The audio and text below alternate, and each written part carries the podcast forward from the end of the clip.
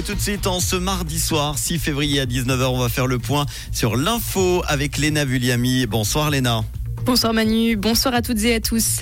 Feu vert pour un tunnel vers Sainte-Croix. Les députés du Grand Conseil vaudois ont très largement voté aujourd'hui en faveur d'un crédit de 35,1 millions de francs. Le tunnel de 180 mètres permettra d'éliminer le contour dangereux du château. Les travaux devraient débuter cette année encore pour environ 4 ans. Diminuer la redevance radio-TV n'est pas la bonne voie, c'est ce qu'estime la Commission fédérale des médias. Elle a présenté aujourd'hui à Berne une nouvelle approche pour renforcer l'accès à l'information. Elle propose de considérer le service public média comme une infrastructure de prestations journalistiques.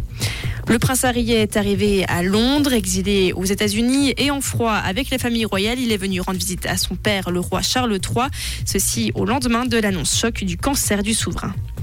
Du nouveau sur l'attaque au couteau à Paris, l'homme de 32 ans qui a blessé plusieurs personnes samedi à la gare de Lyon voulait s'en prendre à des Français. C'est ce que révèlent les premiers éléments de l'information judiciaire. Les pénuries d'eau représentent un problème bien plus grave qu'estimé. Conclusion de chercheurs dans une étude publiée aujourd'hui. Les pénuries d'eau pourraient concerner 3 milliards de personnes de plus en 2050, en raison notamment des pollutions à l'azote liées aux engrais.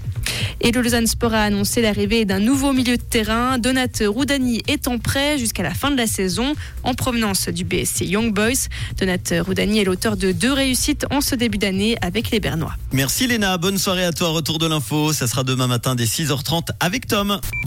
Comprendre ce qui se passe en Suisse romande et dans le monde, c'est aussi sur rouge.